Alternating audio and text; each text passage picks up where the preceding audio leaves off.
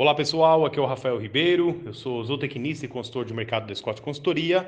Hoje eu vou falar um pouquinho sobre as expectativas com relação à primeira safra de milho no Brasil. Bom, a Companhia Nacional de Abastecimento, a Conab, divulgou na última quarta-feira, né, dia 13 de janeiro, o quarto levantamento da safra brasileira de grãos, no caso aí referente à temporada 2020-2021, que acabou de ser semeada, né? Então logo aí, final de janeiro, primeira semana de fevereiro, já tem início a colheita, né? No caso no, no caso do milho de primeira safra, ou milho da safra de verão, né?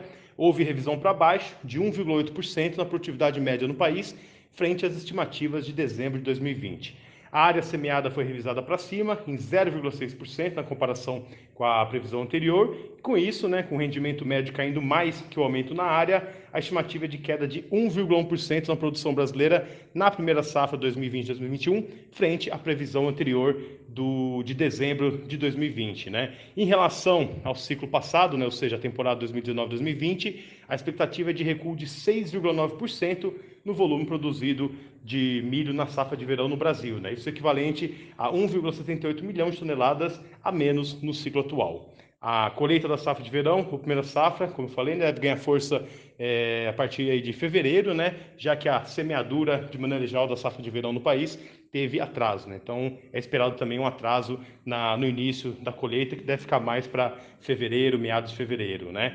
No total, considerando aí a primeira, segunda e terceira safras, o Brasil deverá colher 102,31 milhões de toneladas de milho nessa temporada 2020-2021. Esse volume é 0,3% menor que o estimado no relatório anterior, né? E 0,2% abaixo do colhido na safra passada, portanto, 2019-2020. Só lembrando que as revisões para baixo aí nas expectativas com relação à safra brasileira de milho colaboraram aí com a sustentação dos preços no mercado interno nessa primeira quinzena de janeiro de 2021. Por hoje é isso aí, um abraço a todos e até a próxima.